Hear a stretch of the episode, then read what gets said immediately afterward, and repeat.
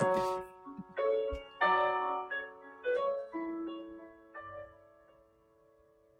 家好，欢迎来到秘密飞船，这是我们的第三十一期节目。啊、我是主播瑞秋。大家好，我是主播克莱尔。今天呢，我们这期节目请到了一位嘉宾，呃，嘉宾叫做看。我们邀请看来跟我们聊一聊，在目前这个经济发展有一点下行的时代里面，大家应该如何自处，如何才能做到不焦虑？欢迎看来到我们今天的节目。那首先，请你来和我们的听众们做一个自我介绍吧。啊，大家好，谢谢 Rachel，谢谢 Claire，来上你的节目很开心欢迎。啊。欢迎对欢迎，然后我我是我算我算九零后吧，然后但只是正好在九零，然后是在国内读的大学，也没有怎么出过国。然后毕业之后就一直在像咨询公司，像麦肯锡啊，像啊地产一些咨询公司里面供职，然后后来也在私募基金做过，最后在一九年觉得经济不太行的时候，果断的从乙方加入了甲方，现在在一家拟上市公司来担任董秘和战略的负责人。欢迎，这其实就围绕着我们刚刚提到的主题，今天主要是想聊一聊，呃，现在今年的这个环境呢，但其实大家应该都很有感触吧。我相信无论是在国内还是国外的人，都能感觉到跟我们前两年那种高歌猛进的时代就很不一样了。那呃，我们这一批人，因为我们三位主播跟嘉宾都都算是九零后吧，所以其实我们还没有经历过这种下行的周期，之前一直都是在那种比较昂扬的、比较上行的时代里面。从我们毕业之后，那么忽然时间走到今年，面临着这样的一个外部的环境，我们就很想聊一聊，嗯，在这种环境里面，我们应该做一些什么呢？跟之前那种经济比较好的环境里面，大家的应对方式、生活方式，包括呃这种工作的方式，会不会有一些区别？嗯，嗯，所以对，所以呢，我们第一个话题呢，想跟嘉宾聊一聊。这个第一个话题，我先声明一下，是嘉宾提出我一定要讲的话题，是 想聊一聊这个改革开放四十年以来，我们有哪些经验和错觉。好，那嗯先请嘉宾来来讲一讲自己的看法，好不好？啊，首先这个话题是我其实一直想讲的话题，已经讲了好几年了啊。我无论在基金公司还是在现在公司啊，是因为它是我们后面所有话题的一个先导。因为我是做战略的嘛，我们说取势明道优术，你连大势都看不清楚，你做的很多决定可能也是错的。那这个大势是什么呢？大师可能会比大家一开始想的更绝望，就是啊，不光是我们这一代人，应该说是你和你的啊长辈啊，或者说你公司的领导或者你前辈啊都没有经历过的，就是这个经济的回归正常吧，回归正常。所以我第一段想用一个历史来给大家看一看，这个为什么说是回归正常。然后啊，克莱尔跟 Richard 能看到我的 PPT 吗？啊，可以，可以，非常感谢嘉宾还准备了 PPT。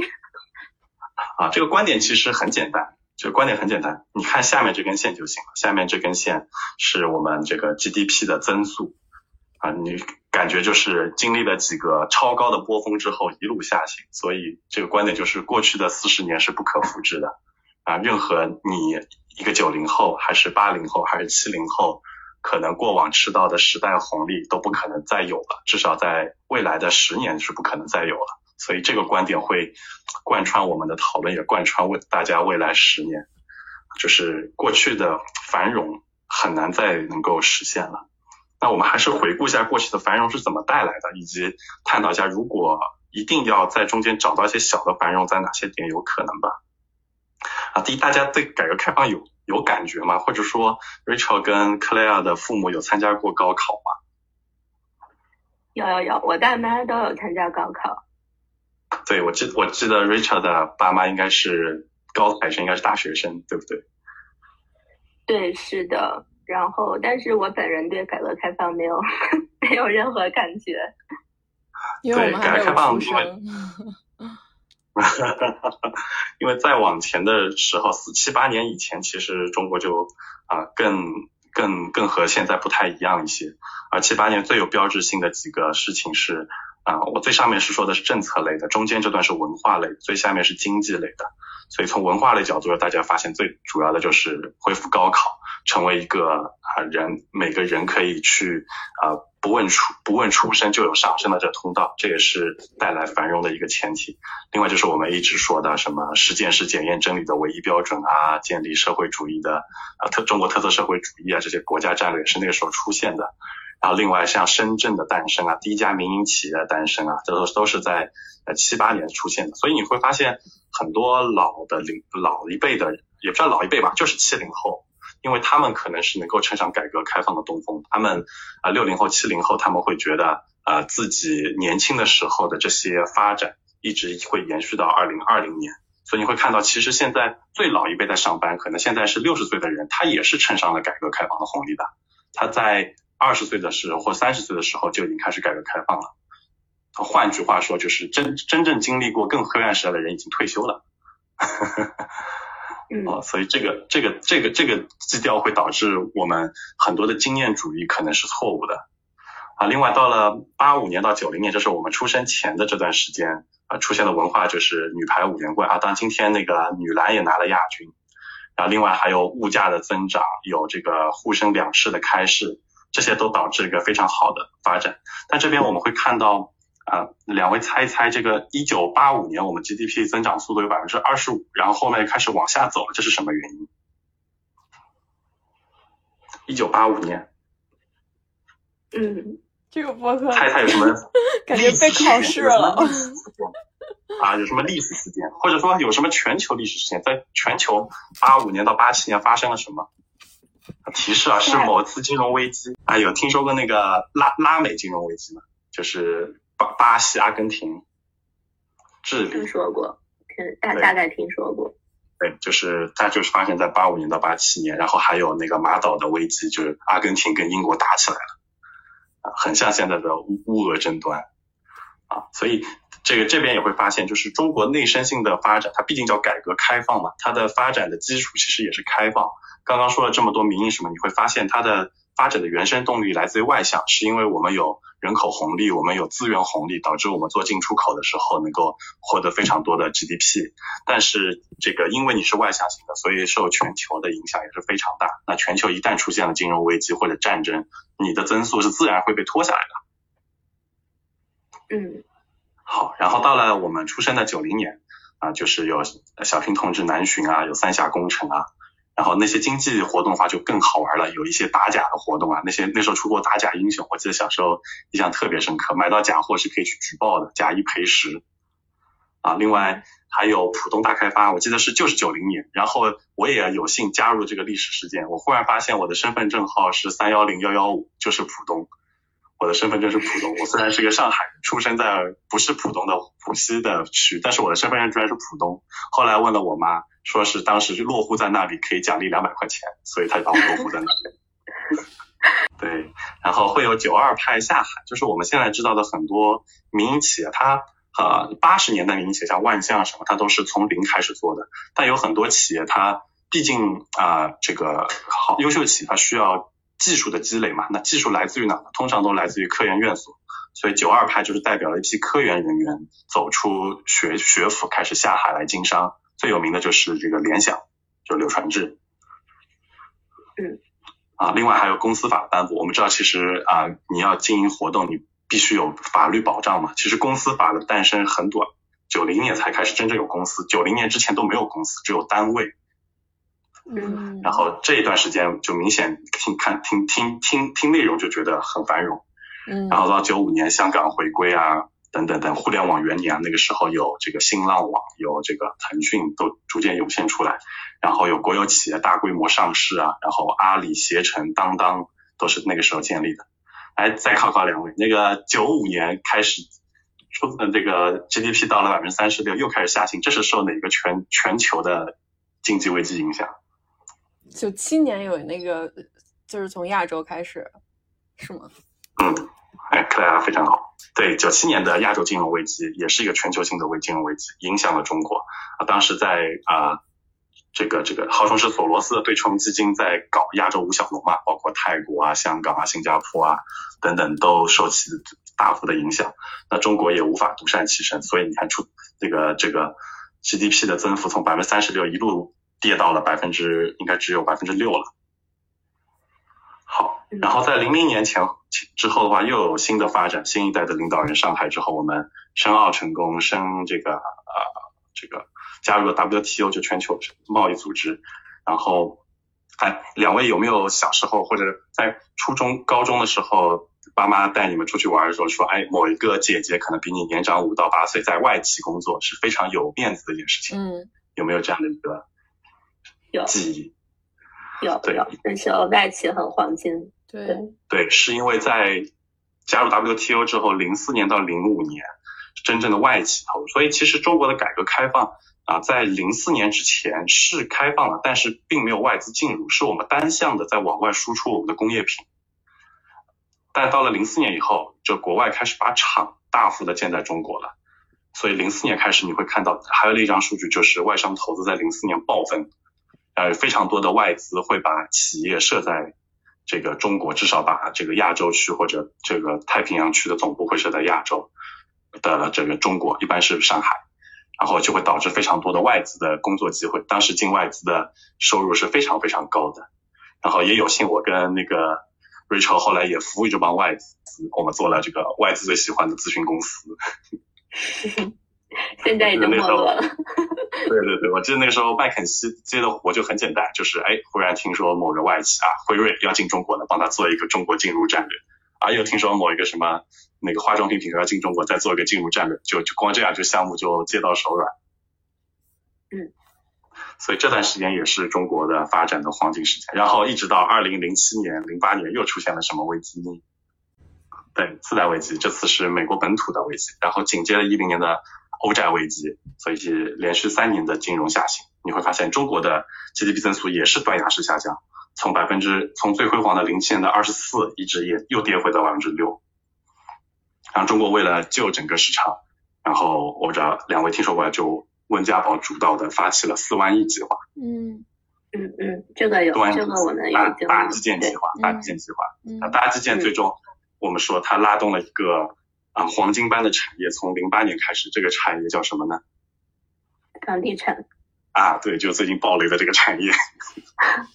嗯，房地产。所以其实房地产的历史从零八年才开始，零八年以前房子都不值钱了，零八年以前都是搞互联网、搞商贸、搞进出口，从零八年以后才开始搞房地产。然后我们就会发现，房地产跟前面几个产业最大的差别是什么？外向型的属性。没有任何外向性收你无论做互联网、做商贸，还是做这个这个进出口、做制造业，它都是可以帮助你获得外就是外向性的 GDP 的。只有房地产是没有，除非有老外来中国买房子，对吧？嗯嗯。所以房地产的发展其实预示着中国啊不不完全依赖外资，而依赖内生。但这个很辩证啊，到底到底应该依赖还是不应该依赖，其实都都有好有坏。在后面的历史大家就比较熟悉了，因为我们毕业了，对吧？我们经历了这段时间，这段时间就感觉就没有什么很好的。你从 GDP 增速也看出来了，就四万亿之后刺激了一把，一直到二零一零年，然后就是一直在下行，就没好过，就没超过过百分之十五的增长啊，这没有超过的核心原因就是因为我们对外的贸易已经严重的疲软了，然后我们几乎我们 GDP 的增速全部是靠内生性的。无论房地产啊、基建啊，还是大消费啊，还是别的一些东西啊，来支撑着进一步的发展。嗯，好，所以我讲完了我们的 PPT。那两位觉得有什么有什么感感慨吗？我觉得比较震撼我的就是刚才看你这个 PPT 的这个曲线图，发现之前还有那种百分之二十几、三十几的增速，这个现在想起来是非常难以想象的。嗯，克莱亚呢？嗯，就是觉得你帮我们把这个这个过去四十年串了一下，就是很多就是有一些。呃，星星散散的记忆，但是被你这么串起来，然后下边还有这个增增速，我就觉得还挺有意思的。是的，对，我觉得刚刚 Rachel 说的那个非常，我我当时第一次看到这时候我是很感慨的，就是其实我们一直，我毕竟我们工作都只有十年左右嘛，我们一直说过去工工呃这个中国很繁荣，到底有多繁荣？其实从数据上是非常震撼的。我们现在可能觉得增速百分之八就很厉害了，中国历史上是有增速百分之三十六的时候的。所以三十六的时候是一种什么样的状态呢？是一种什么样繁荣的？三十六的状态就是，你看三十六那个时候是我们的父辈吧？我记得那时候我爸，我爸就是去深圳工就做两年生意，他就可以在上海买六套房。天呐，这什么概念？你想象是什么样的概念？嗯，这就是现在就是六个钱包买一套房也买不了。对啊，那是两年买一套房，现在可能是两辈子买买一套房。跟房价上涨也有关系，就是嗯，有关系有关系，就是你做你的外向性很多的话，就会出现一个情况，就是你只要挣国老外的钱，然后回来就是衣锦还乡。当时我不知道你们父母有吗？应该有父母的小姐妹，可能在国外的，当时出国是很热的。我记得我爸跟我妈差点就说去日本定居了，然后如果这样的话就没我了，就不会生生我了。为什么？他们，因为他们后来定居失败才就生生我了，不然可能就丁克了。啊，上海那会儿已经这么时髦了。因为你去国外是很累的，你去国外就是为了挣钱，去国外挣钱很累的，因为你去国外只能做劳动力的工作嘛，你又不可能做，不像现在克莱尔在国外对吧，可以做非常高技术的，那个时候去国外就是做劳动力的工作。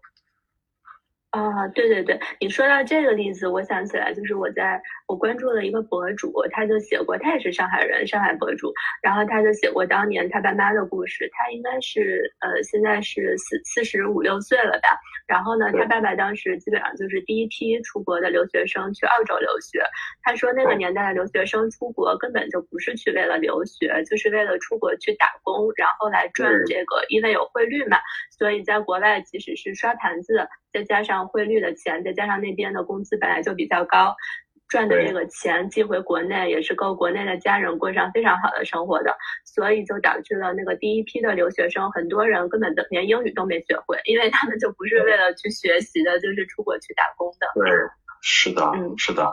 我从数字来对比一下，就现在，哎，大家可以报一下，在在美国这种端盘子时薪大概是多少？就黑人的时薪大概是多少？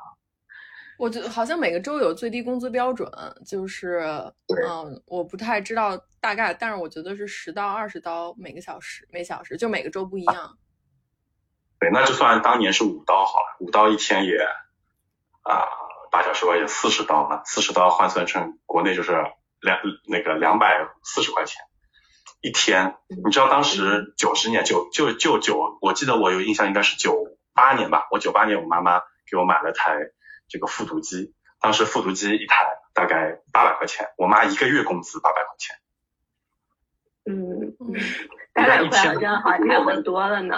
对对，很多了。你在你在时钟如果再把播到九十年代，可能只有两百块钱。那所以在国外一天的工资等国内一个月的工资，相当于三十倍的三十倍的收入，二十到三十倍的收入。嗯嗯。那就是看您描述的，就是改革开放四十年的这个过程，你觉得就是说，你刚刚想讲这个经验和错觉，就我很好奇，你说的这个错觉是什么意思？这样的经济增长会给我们带来什么样的错觉？对，所以我这列了个提纲嘛，第一就是每次全球经济都会带动中国经济，然后每次全球的下行也会拉拉把中国经济拖下水，然后连续这个四十年的成功会让两代人产生错觉，因为我们通常知道。工作工作中间最多也就两代人了，一般再往上一代人他肯定已经退休了。那你我可以说，现在所有在工作岗位上的人，只要是没退休的人都没有经历过经济下行，永远在经济上行，就没有经历过经济下行。你永远在发展，没有经历过下行时候，你就会产生个错觉，就是不应该吧，不会吧，我连续四十年都增长了，不可能不增长了吧？嗯。他就会产生一个很可怕的事情。我我这边引用一段之前我跟啊朋友在朋友圈说，他说建议这个年轻人多读点国外历史，因为现在年轻人很容易掉入经验陷阱。就是可能说啊啊，过去是啊，他是一个做这个啊这个民族的化妆品牌的，因为他以前是在欧莱雅、宝洁这种出来的。然后啊，你知道过去十呃十年，其实民族的这个替代品做的很好，什么花西子啊，什么呃丽人丽妆啊这种。那他是发发现当时很很简单，就是把一个配方做成品牌包装好，然后在啊天猫跟这个这个淘宝上去投流量，投完流量之后就直接可以把这个品牌造成上市。然后他会发现，可能忽然到了今天，在这全球经济都不好的时候，这个方法可能是不一定能成功的，这会导致重大的一个现金流压力。所以他就说，可能过去十年的历史或者十年的经验都不足以支撑现在的这样一个发展，可能经验会害了你。然后我就下面留了一个更可怕一点，说那很很有可能不光是年轻人要多读，那个行业专家、公司领导、学者、前辈、公司的话事人、掌舵人、领导都有可能跌入这个敬业陷阱，这是更可怕的。嗯，那就是掉入这个经验陷阱会有什么后果呢？对，这个后果就是，你可以说是疯狂吧，就所有人不相信中国经济会不好，是因为他们都没有经历过不好，那没有经历过不好，自然会觉得不可能吧，不可能会不好吧？那如一旦不好了，会产生什么样的一个情况呢？就是其实我们有也有就是说讲过就是周期这个概念嘛，就像你刚刚说的八五年呃经济危机，就是然后九七年，然后零八年，然后就是一零年可能就是就是大大家有一个共识，就是大概每十年左右就会有一次金融危机。然后我不知道，就是说，但你你是说我们接下来的经济会一直下降呢，还是说就是大家觉得哦，二零二二零二零二零年这经济危机，然后但是它可能也是十年的这么一个周期，然后然后它会慢慢慢慢再好起来。对，因为看来你在美国这个就比较好一些，因为美国是经历这样周期是经历了很多次的，嗯，而中国你看它即使经历了周期，它都仍然是在增长的，所以其实我可以说中国人没有经历过周期。就我我刚刚所有论述都是站在中国的中国国内的人的角度，就是你没有接触过国外的，就中国国内角度来说，其实中国人没有经历过经济周期，他并不相信会真的会来周期，而在西方可能大家已经习惯这件事情了，总归十年里面会有两三年挣不到钱的，很正常。所以所以九零后的这一代基本上就是就卡在这个刚好我们要就是经历周期的这个这个这个这个这个时间点。是的。是的，就是连连续四十年增长，忽然有一天告诉你不会增长，你你你你可能不会相信它。所以这是这是我们最后产生，就是比如说现在就是大家都在九九六的这种加班啊，然后这种非常卷啊，是是这个原因导致的吗？我觉得有一定的原因的，因为当你你不相信这件事会发生的时候，你就会从自身去找原因嘛。你就会，其实我经历过两家公司，都经历过裁员。其实中国很多公司都是不愿意裁员的，在但在美国这是很正常的事情。对对对，我也经历过裁员。就是，对，这是很正常的事。而且裁员，你像，经常我们会说，哎，外资裁员福利好好啊，N 加对吧？N 加 N 加几的这种。对，二 N 什么都都有可能的，就是在外资眼里说这是很正常的事情。然后对于一个员工来说，他说很正常啊，我领了这些钱，我就。外面去玩一玩呗，反正找得到工作就找，找不到工作就少挣少挣点呗。对，玩一玩，过完这两年再回来找工作。裁呢。对呀，对呀，是呀，但在国内是不会的，国内的你会怪公司，他是不会裁员的，他会觉得那我拼一拼是不是就可以了？然后号召员工们九九六，因为毕竟他的收入在降低嘛，他肯定要压压缩成本，压缩成本的方法并不是裁员，而是压榨所有人。嗯。哎，我想把这个稍稍拉回一点，就回到看你刚才说的那句话。你说不仅年轻人掉入经验陷阱，更可怕的是，就是那些更高层的行业专家呀，然后这种公司的掌舵人啊，他们也很容易掉入经验陷阱，因为就连他们也没有经历过这种下行的周期。那其实我觉得，我能体会到你为什么用“可怕”这个词，就因为现在这个社会的中坚力量，包括社会的话语权，其实还是掌掌握在那一代人的手里。如果就连他们都失去对于这种方向的预判，然后包括他们对于未来可能发生的事情也没有一个预期，那么其实是会产生非常多严重的后果的，对不对？会直接影响到我们，然后也会影响到比我们再年轻的刚进入社会、刚进入工作的这些年轻人。你想表达的是这个意思？我想表达就是这个。就是这样的。嗯，OK。那如果是这样这样子的话，那对于我们到底会有什么影响呢？或者我们现在应该 转变，应该有些什么样子的转变？对，所以我来到我们第二个话题，就习惯了高速这样的九零后，在对吧？七零后、八零后可能在夸夸其谈的时候，怎么在经济下行上更更独善其身呢？啊，首先我想先定义一下，大家觉得外部环境的趋势到底是什么？就是你要说应对外部环境嘛，那你先要判断一下外部环境是什么。刚刚其实已经得出答案了，就是我们的增长会回归理性，或者甚至应该跟全球一样，可能是有周期的，就是是就八年正增长，四年负增长这样的周期。那下一个策略就是很简单了，你你是就是对于这种有周期的情况下，你其实有两个策略：一，你继续待在这个经济市场；二，去到。去到一些微小的繁荣的市场，简单的说，就比如说刚刚说的几个经济位，美国人在干什么，对吧？在在这个拉美和亚洲金融危机中，他可能哎在亚洲开公司挣了钱了，亚洲金融危机来了，搬搬搬公司啊，换地方啊，直接搬家，直接直接去到更繁荣的市场。然后包括美国次贷危机来的时候，我也看到有非常多的美国的人开始往中国来中国投资。就是全球化，其实在中国人的心中没有那么强，我们甚至都不如中国台湾的同胞，他们其实更外向性。你现在让瑞蒙，假设我告诉你这个未来五年非洲会很好，你会去吗？可 可能不会，我也不会，除非有一个大佬带我。啊，这就是差异，这就是差异，就是你的策略。其实，其实当你真的认清，其实你会发现的，一定是有更好的地方的，你愿不愿意去？嗯。如果你不愿意去，你既然留下来了，你就得认这个事情，你就得认你是在一个下行的市场里待着，而不是怨天尤人。嗯。所以这个策略上来是先要想清楚自己的人生到底是要逐利还是就啊还本溯源，就待在待在自己的家乡。因为中国人还是比较有家的情节啊，希望希望柯亚今年能抢到机票回来。谢谢。对的，但大部分我就先替大家回答，大部分的九零后都会选择留，待在待在这个下行的经济体里面，而不是说去到快快速增长的经济体。现现在你去找，总是有一些快速增长的小国家。所以你怎么 define 快速增长的经济体？只有非洲吗？就是这个话题就更大了，就是你觉得增长本质来自于哪？来自于压榨与被压榨呀。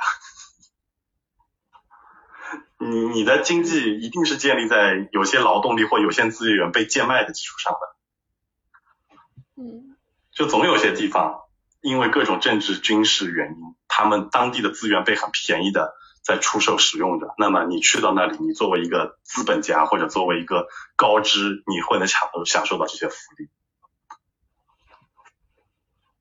嗯，就跟当年的中国一样，当年中国就是因为劳动力便宜啊，所以来中国的国外高管都很爽的呀。就钱挣得盆满钵满，对吧？那反之，中国的劳动力被压榨，但是也也无所谓啊，因为中国觉得我没有这件事情，我可能人民更惨，对吧？我给你美国的工厂打工，虽然工资不如你在美国的员工，但至少比我原来好。那现在这些好的经济体是哪呢？印度肯定是一个嘛，你们愿意去印度吗？越南，越南现在很火热，越南也很好的经，没错，越南、印度，你们愿意去吗？嗯，嗯，对吧？沉默了。对，这是更正常的。就是，但是中国的古往思想就是我们不愿意殖民嘛，因为近近代殖民的人都是西方，在在在西方眼里这是很正常的，这是他们祖父曾祖父本来就在干的事情，很正常。哦，你说到这里，我想我这两天正好在看一部剧，刚刚看完叫《天道》，你们看过吗？它是一个。它是一个零七年还是零八年上映的电视剧，是王志文主演的。然后呢，当时就因为揭露了一些包括社会问题和文化的问题，也不是揭露吧，其实就是把这些东西给用相相对真实的方式表演出来，融合了一些商战，然后这个电视剧就被禁掉了。但是最近好像又重新被翻出来，被很多的这个博主，尤其是就你们这种投资圈的人，很多人被推荐推荐这部剧。所以这部剧又重新火了起来。然后我就看了一下，它里面提到一个词叫文化属性，我觉得就很能解释刚才看说的这个西方人他的文化属性是什么。比如说，他是自古有这种殖民的、掠夺的文化属性，但中国人是是我要这个应该怎么讲？我是被动承受，然后我勤劳，但是我被动接受这些苦难，然后我拼的是我能吃苦，就是这种文化属性，然后直接影响到了这种商业行为，然后也影响到个人选择。是，是。好，所以我先假设大家都是留啊，不不不去做西方人的事。选择，那无无处可去时应该怎么办？就你已经认认命了，我就要待在这个经济下行的经济体里面待着了，我也不去别的地方了，那应该怎么办？那就我觉得下面是降低其实这个怎么办，几乎就是引出第三个问题。嗯，一般问题我觉得写的很好，就是如何看待年轻人的卷赢和躺平。对，我们先来解释一下吧。这个 Claire，你觉得怎么理解“内卷”这个词啊？我用英文应该就是 “involution”，对吧？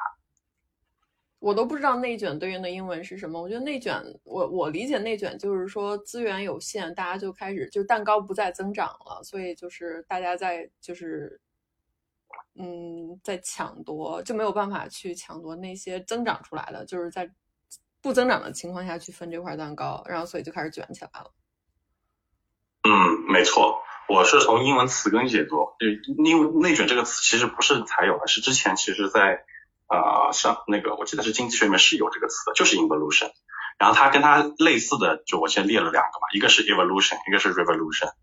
先说说对后面两个的理解吧。Evolution 什么意思？那个 Rachel。进化。对它。进化。对，但但是放到我们这个语境怎么理解呢？嗯，对，那你觉得内卷跟进化有什么差异呢？就告诉你这家公司的人很内卷，和这家公司的人在进化，这家公司在进化。就是你有没有 innovation？我觉得就是你有没有创新，然后就把那个增量搞出来。我的理解。没错，没错。那最后一个词 revolution，革命啊，我们国庆节今天啊，对吧？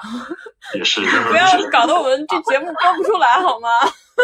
播得出来，肯定播得出来。啊播得出来，播得出来。那一样的，你无论看待一家公司，看待一个社会，其实这三种方法都是可以的，就看你要用哪一种。或者说的更简单，就是前面两种不可行的情况下，只有第三种来解决方解决问题。嗯。那我我这边说的躺平根据我就不谈社会了，我们只谈公司，好吧？我只谈公司。你在这家公司里面。你应该选择躺平，还是你应该选择 evolution，还是 evolution，还是 revolution，还是啥都不干，什么 revolution 都没有不做，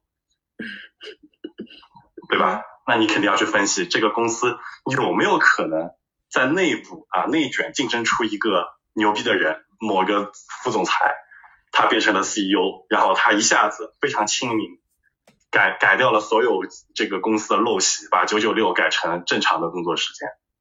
还是说你觉得这件事不可能？你觉得应该内部产生一些科技进化、进化 evolution，我们自己研发出了一些科研成果，让忽然让我们这家公司不缺钱了。啊，举个例子，这个我不知道你们玩手游吗？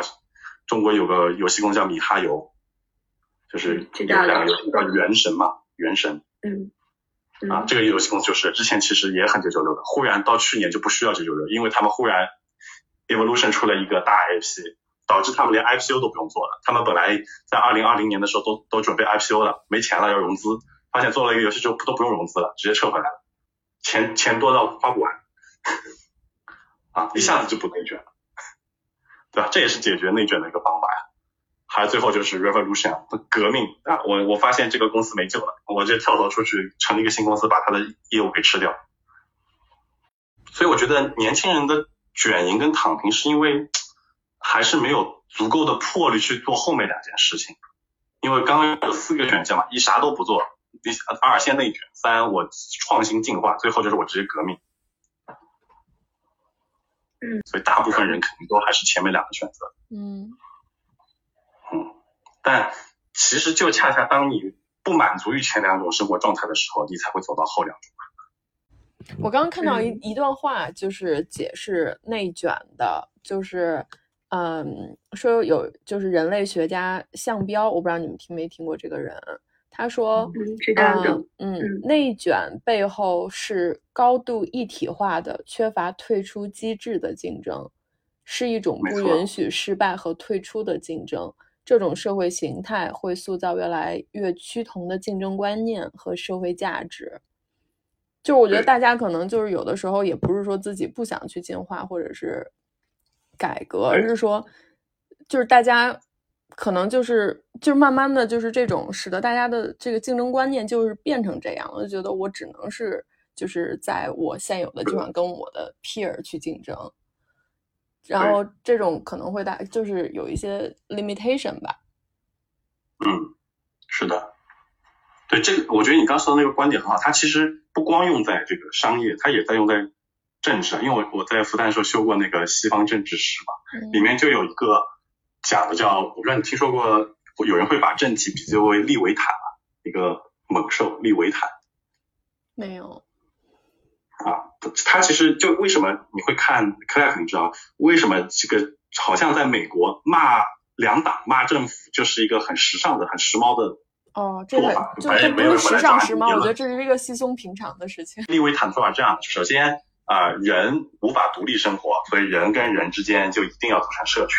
啊，一旦组成社群，就会出现啊，你不能叫内卷吧，有点像霸凌，霸凌就是你一定会呃，这个少数服从多数嘛，其实就是本质就是这个少数服从多数。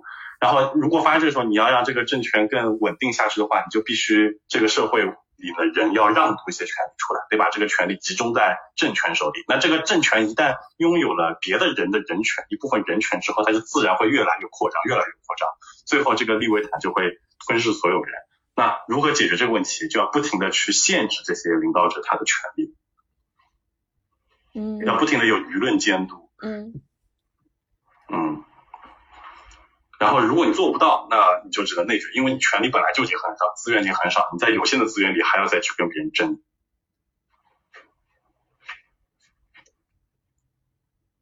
嗯。哦，反正我觉得前面几个问题答案都是非常消极的，啊，就是那那你只有认清这件事情才能解决它，而不是说其实事实没有这么灰暗啊，其当然没有这样的童话故事。对，那你那你说主怎么才能够从这个内卷变成就是你后边提到的这个呃进化或者是改革，就是没有办法忍了之后才。我我我刚刚提过了嘛，就是我不说社会，说社会就没法播了，只能说公司。嗯嗯嗯，OK。公司就是你潜心研究科研，你可能这段时间说说会被个人。说如果不说个人啊，嗯嗯，那你别去那边的公司不就好了吗？嗯，对吧？这是第一种。第二种，你别你你第二种就是，如果你像像我我因为。部门也有十几个下属了嘛，对吧？可能我能走，但是我走了，他们可能就保不住了嘛。那我就跟人卷呀，卷到底啊，那就，对吧？你只能面对他。然后你希望你成为成功者之后，你能够开明点，不要再让你的下属们再去内卷了。嗯，我我基本不让我们下属内卷的，基本他们这个加班我就把他轰走。嗯，中国我我没有遇到过有你这样想法的 leader，无论是上一辈的还是我们这一代的，所以这个毕竟还是人群中的少数。嗯，本来肯定是这样的呀。嗯，那这种内卷下就产生了很多焦虑嘛？嗯，对，嗯，对，就是其实也挺想听听你是怎么理解这个焦虑的。对我四这边我说两个观点啊，最后我用另一个角度来帮你分析怎么来。面对内卷啊，嗯，第一个是焦虑的来源，我认为其实本质是不确定性，就是你对未来有不确定性，你不不知道就跟薛定谔猫一样，你不知道它是生还是死，所以你很焦虑，你不知道你未来是好还是坏，你很焦虑，你不知道我现在这些努力能获得收获吗？你很焦虑。如果一旦知道了，你就不焦虑了，就无论这个结果是好是坏，你都不会焦虑。嗯，其实就是这样，所以我为什么要说前面呢？就你在怀疑中国经济会不好或好，你会焦虑。我就告诉你不会好了，你就不焦虑。啊，真的吗？是的呀，不会好就不会焦虑了吗？你想象一下，我们当时中国刚改刚新中国成立四九年的时候，中国面临多大的这个经济压力、外部环境？中国刚从那个农业国进入工业国，但是人民士气是很高涨的。我是是是世界最差呀，没关系啊，我认我认的呀，然后再努力呗。现在就是这样呀，就是你你你有不切实际的想法，觉得中国经济还能百分之二十的增长，你然后你就在焦虑，哎，我能不能找到那个真的能给我百分之二十增，每年涨百分之二十工资的这个岗位？你一旦认命，哎，工资就是每年只涨百分之二了，那你就会活得很开心，也不用这样纠结了，不用到处跳槽了，找一个公司潜心去做技术吧。嗯，但是这里面还有一个点，就是我们之前见过了那个好的时代，然后对，然后现在虽然在告诉我说，哎，未来不会好，未来可能就是这样了，但是跟前面那个见过了之后有很大的对比的强烈冲击。是啊，是啊，是啊，就是这样呀，这就是命呀。啊，这就是为什么前面讲这么多，就是要大家认这件事情啊。你不能再拿历史的这些事情来说，哎呀，我就觉得应该会跟历史一样好的，凭什么我的父母我能够这么开心，我就不能？那这有什么办法呢？这就是命啊。所以我们现在作为九零后，要接受自己的人生就是先甜后苦了吗？当然了，当然巅峰过了，当然了，那你再反过来想啊，不是我们父母，其实应该是我们的姐姐这一辈，因为我们的父母其实啊、我们的父我的父母可能跟你们不是一辈儿，我父母是四零年、五零年的一辈儿，你们可能是五零年、六零年的一辈儿，嗯。嗯。就他们其实也对。经历过，我不知道有经历过这个这个，反正开改革开放前的那段时间嘛，那段时间也很苦的呀，不也是先苦后甜嘛，对吧？嗯不也是三十岁前可能在工工厂里上班，物资很匮乏，买个收音机都买不起，自行车都没的，有个自行车就很就就就很开心了，那不也是先苦后甜嘛，嗯，嗯，对吧？对，或者甚至就是一直苦下去，也不是，我说毕竟中国区别的智商，他们是先苦后甜，我们是先甜后苦。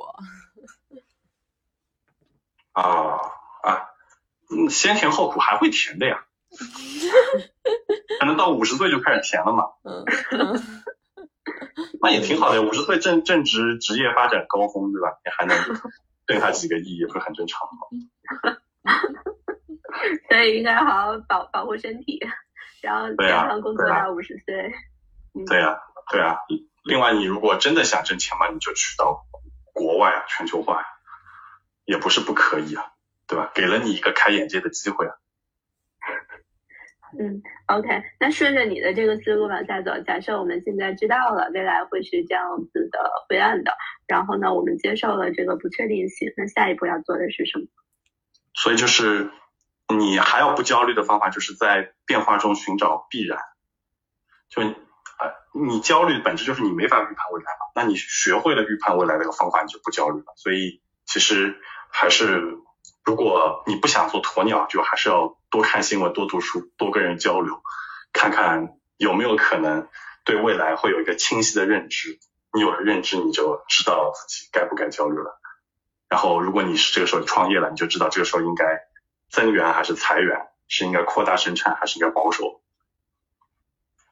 嗯嗯，然后我这个点我后面又写了一个，其实再辩证的看这个问题，太确定也不是个好事情。就是你如果真的生长在一个快速增长的时代，就一定很好吗？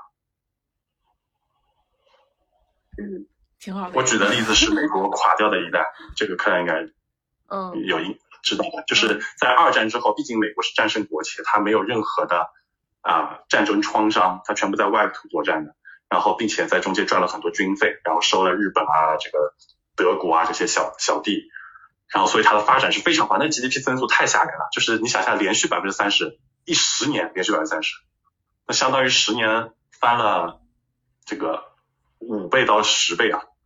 那这个时候你会发现他们的年轻人更无欲无求了，人均富二代。那那干嘛呢？嗯嬉皮士运动还是很吓人的。那个时候在那个弗吉尼亚还是加州附近啊，还有各种露露天那种什么性爱派对，啊都是很夸张的。就当你真的完全完全没有任何压力的时候，就很好嘛，就活得很好嘛。嗯，嗯这肯定不一定。嗯对呀、对呀，你人的欲望是无穷的，你每满足一层欲望，你就会探寻下一步。当你已经不为钱、不为金钱跟物质的时候，你会追求什么呢？不知道，我总觉得不太对，对吧？嗯，所以你就看美国垮掉一代历史，你会发现，真的经济连续繁荣也不一定是好事情，真的确定性很强也不一定是好事情。那所以呢？所以我们我们到底要就作为我们自己的个体而言，怎么看待这个呢？就我觉得个体的话，先解决现实问题呗。你如果焦虑，你觉得你目前的啊，无论是职场还是哪个环境内卷，你就去改变它。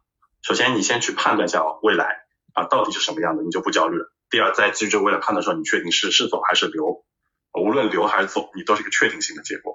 然后呢去改变它。如果你选择的是留，比如留在这家内卷的职场或者公司，那你就想着怎么去改变它，怎么去进化它，怎么去改革它。如果你做不到，那就任命内卷呗，对吧？那你这你的能力只能任任命内卷，那你就卷呗，那没办法。你认了你就很开心，加班加班加多了也没有说不开心啊。如果你确定的话，你没有别的出路的话，你只能干这件事。你可能背后有房贷车贷。哎，那你讲到这里，我就很好奇，你是从什么时候开始思考这件事情的？然后你怎么形成你的这个框架和认知？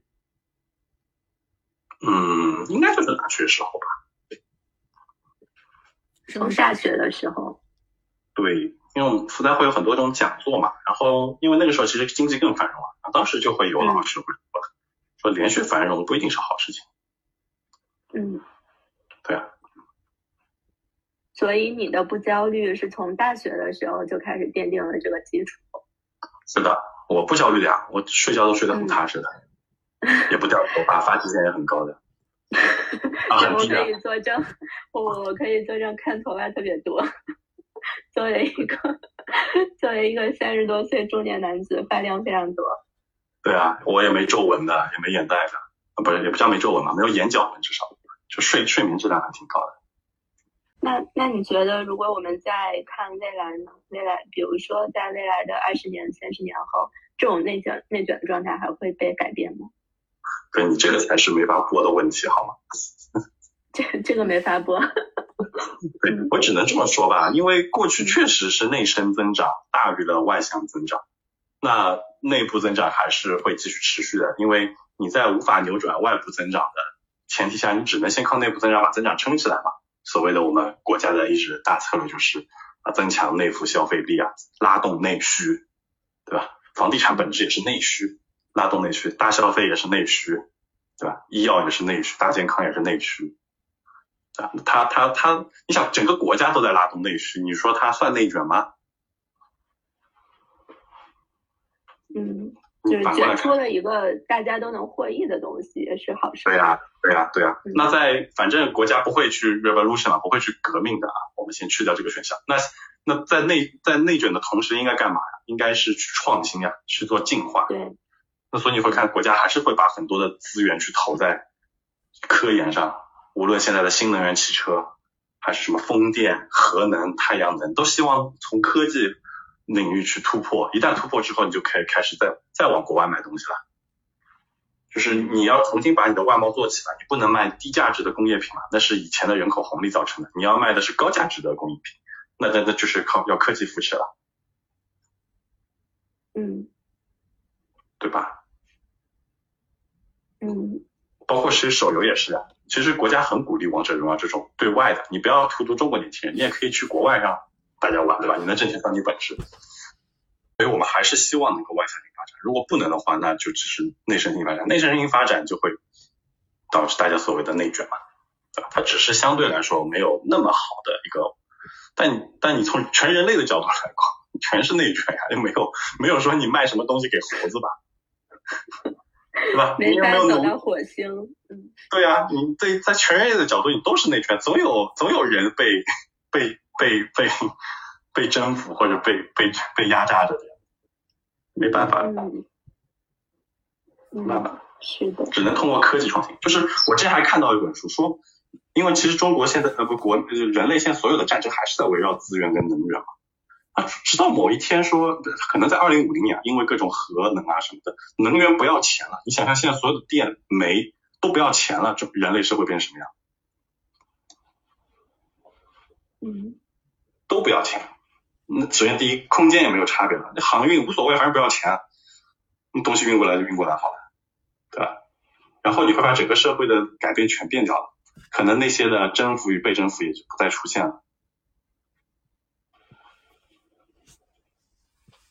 嗯，所以我们在等待的是下一个大的科技方面的变革性和突破。是的，你一个文明的进步都是靠科技突破才能体现，包括资源也是。你现在无非就是地球就这么大嘛，你现在可以殖民火星了，那一下子空间大了，大家也也不内卷啊，对吧？这一人划一个方向嘛，对吧？中中中国去冥王星啊，美国去对吧？什么天王星对吧？非洲去火星都行，一人去一个好了。无所谓的了，嗯，就不内卷了，就变成互帮互助了。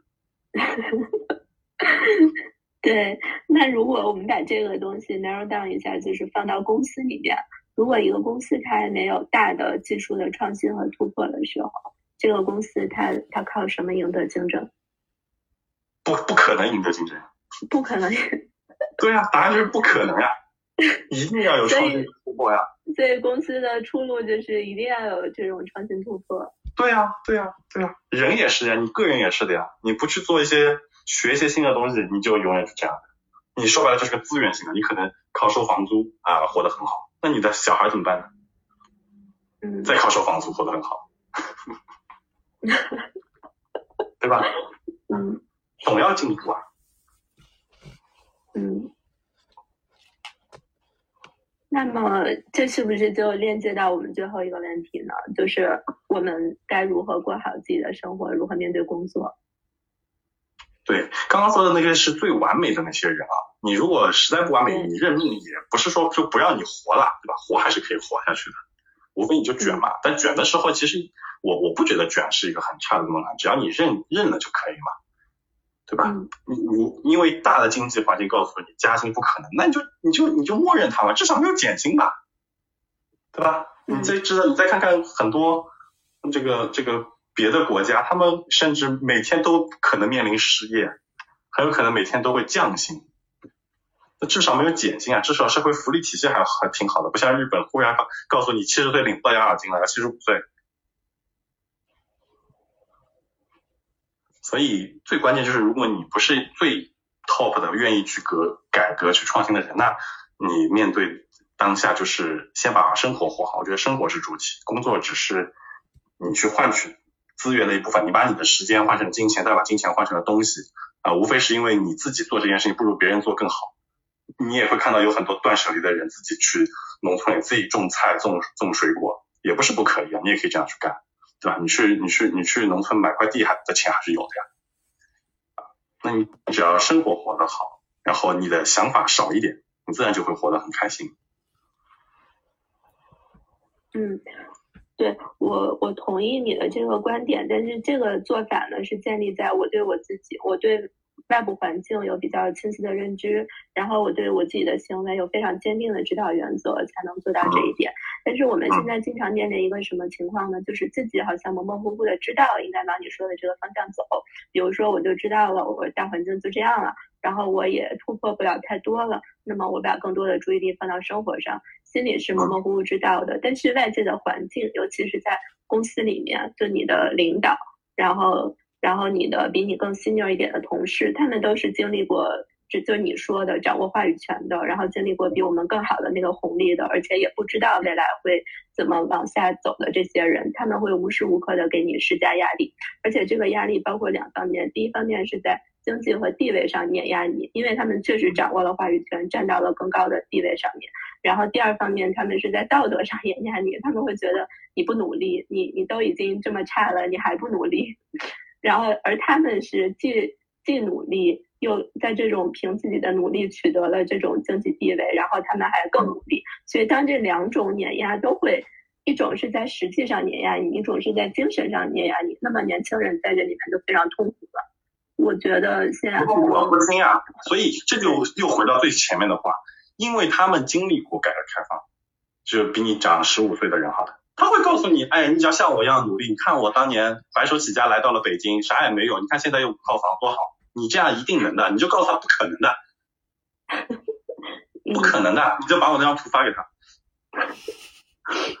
不可能的，什么叫时代红利？这就叫时代红利。就我我我我，因为跟着董事长，我们董事长很厉害，他已经他也是白手起家，他做了三个创上市公司，每个都卖掉，都卖卖个大概是大十大十几亿。他他就很清晰的知道，说你你坐电梯从一楼到了九十九楼，然后你跳跳了一下，大概跳起二十公分，你说你一下子跳了这个三百米，大部分人都是觉得自己是在时代下。靠努力一跳能跃升三百米，实际上你只跳了那二十公分，是用电梯帮你送了三百米。嗯嗯，所以我们现在只能爬楼梯了。没错，甚至你能待在地面上没有往下沉就不错了，那个楼说不定还在往下。海平面还在下降。对啊，这是事实啊！你干嘛跟事实扭不过去？嗯。对吧？他如果这么告诉你，你就告诉他不是这样的，你的努力产生的回报远不如十五年前，不争的事实啊，这个有必要去去去骗自己吗？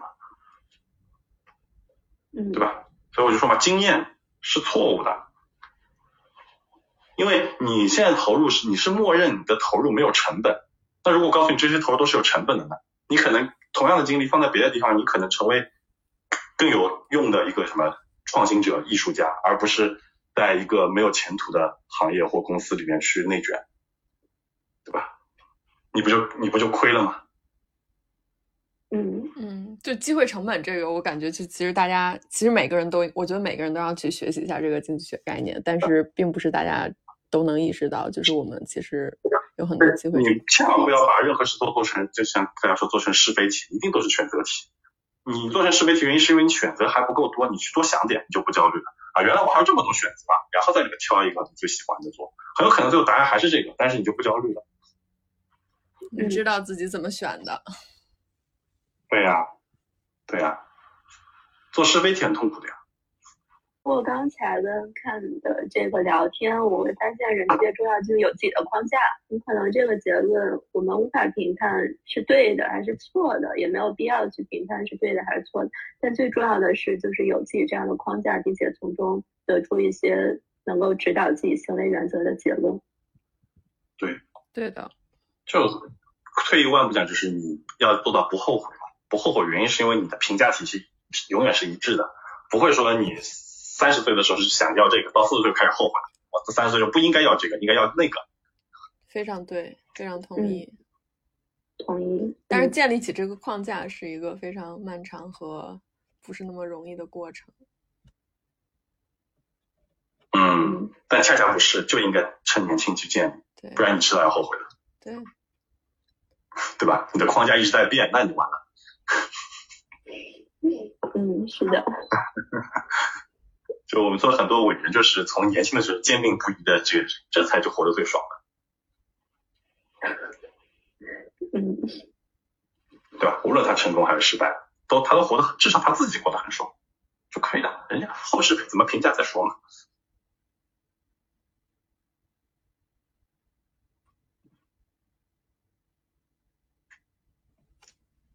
我我是反正反正就我我跟那个 Rachel 说过的，我的工作的就是至少。对吧？这工工作要不多，钱涨不涨无所谓，活不能太多。另外要有时间让我们做创新。然后我也学了好多东西，我近一年学了吉他，学了这个写代码，学了很多东西。虽然最后也不一定一定有用，但至少我在在创新。对，我觉得，我觉得 Ken 是我身边无论在工作上还是生活上都是最不焦虑，真的可以说是我所认识的朋友里最不焦虑的人。啊，是吗？对我好像不太听到，但这个焦虑不焦虑，嗯，怎么讲？除了跟我们刚才所说的对于未来的一些认知呀、判断呀，跟这些东西有关，然后另外也有很。就是我们此前所经历过的经历很多的积累，这个每个人都有独特性的，所以我我知道，因为我跟他的这个，呃，此前走过的路很不一样，我也没有他之前所经历的那些积累，所以呢，嗯，我也觉得他现在在这种不焦虑的状态下是有他的原因的，嗯，但是我我依然觉得就是看非常厉害，就是他在不焦虑的这个情况下，就他刚才说的能找到一些。呃，不见得是对社会有什么创新，但是对个人来说是一些创造性的，然后创新的事情。比如说他说的这种吉他呀，然后什么，据我所知，你不是还在玩那个滑板呀，什么健身啊，然后这些东西就是让你的生活变得很丰富，都是特别好。我看你这里面，对啊，你你讲你讲。我问克拉还有什么问题吗？嗯，就是我我我。就是我刚刚只看你的这个提纲，然后你其实你想也想聊一个，就是人更想做人更想做什么？就是我非常同意你刚刚说的，就是生活其实是主体，其实工作只是我们这个生活当中的一部分。呃，所以就是我不知道你就是，然后你刚刚说就是过去一年你开始学习新东西，就是我很好奇你过去一年就是哪个点发生了什么，让你去开始就是学习这些新的东西，想说怎么去创新？嗯嗯。嗯啊，那这个表述可能不对啊，我只是列举一下过去一年的，我其实过去两年也有学新东西，过去三年也有学新东西，四年也有学新东西，嗯嗯嗯，啊，只是不停的在学新东西。但是我这个观点是说啊，如果生活是主体，工作是一部分，那么工作的选择你怎么来做呢？就跟刚刚其实 Richard 也多多少抱怨了一下他的现在的这份工作嘛，那我觉得。嗯，你可以，这个我也帮很多人做职业规划嘛，就是你还是可以做个矩阵，是你喜欢的事情跟你擅长的事情都列一列，最后你取一个平衡或者取极端都可以，看你的自己的想法，因为你擅长的事情你会比较轻松、比较高性价比的去挣到这份工资，那你喜欢的事情它可能会让你啊工作的八小时变成你生活的八小时，你会，其实你会获得更多的时间。如果你认为工，如果你擅长的那块只是认为工作是换取你别的物质生活的啊一个筹码的话，那你相当于损失了这块时间嘛，对吧？那你喜欢的事情做这工作你会觉得很开心。我觉得大家可能都要都可以去取一个平衡。所以 Ken 在这个矩阵当中取了什么样的位置呢？呃，我还是取了擅长的事情。嗯。那我会极端的压缩我的工作时间。甚至经常会在上班时间摸鱼。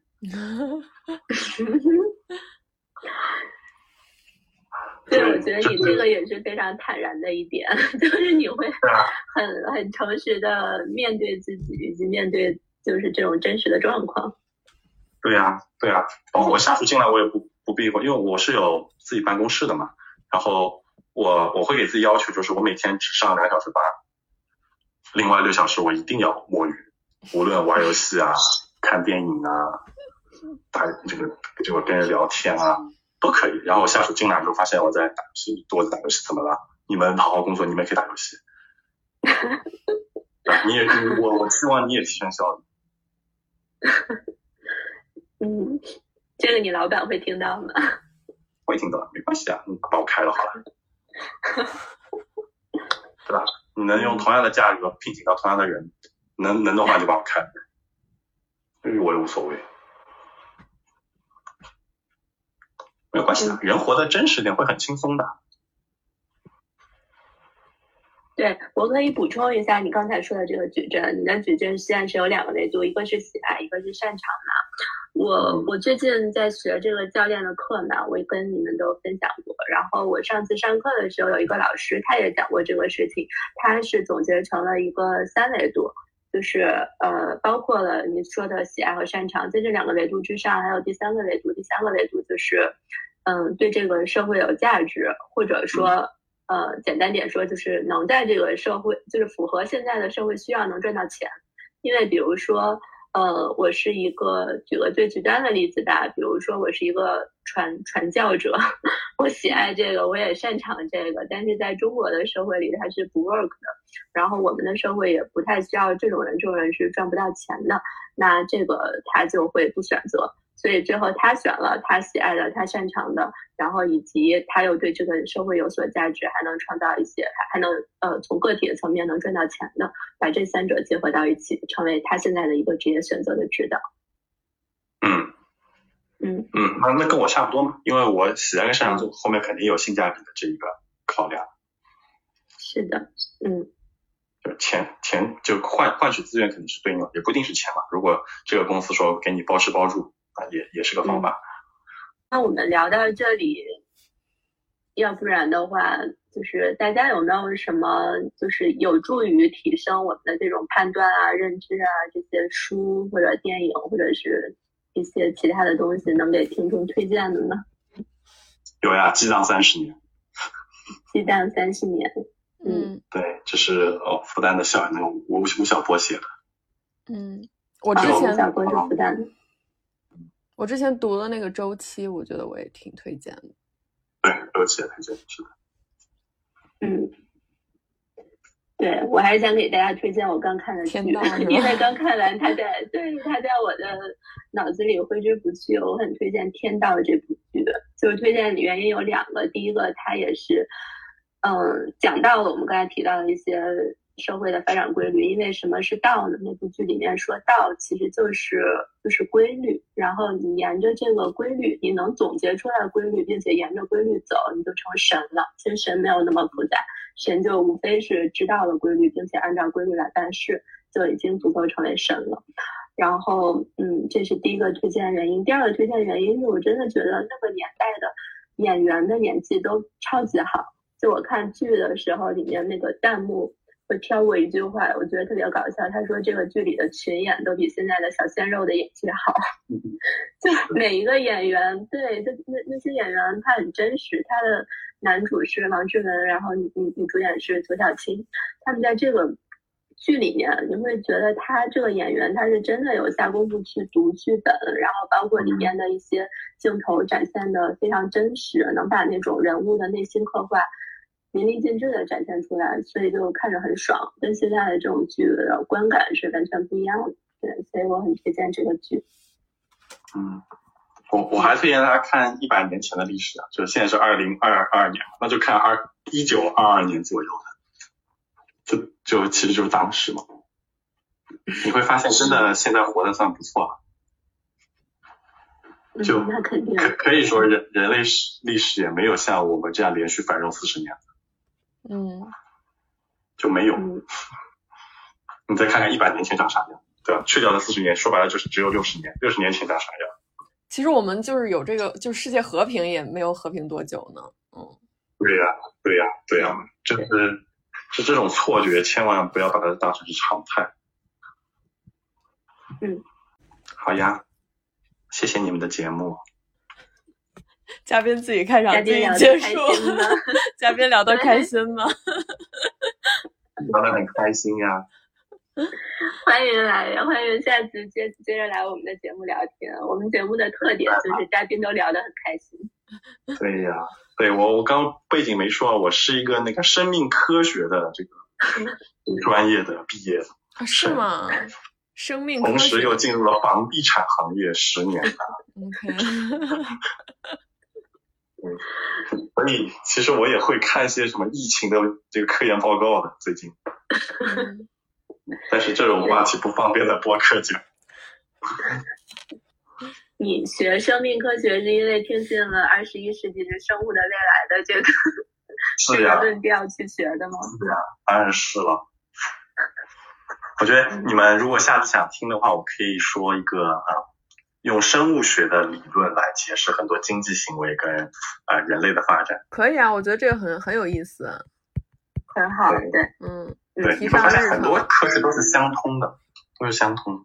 嗯，那好呀，那谢谢谢谢 Ken，谢谢。谢谢感谢 Ken 来参加我们的节目，谢谢，嗯，好，感谢 Claire，感谢 Rachel。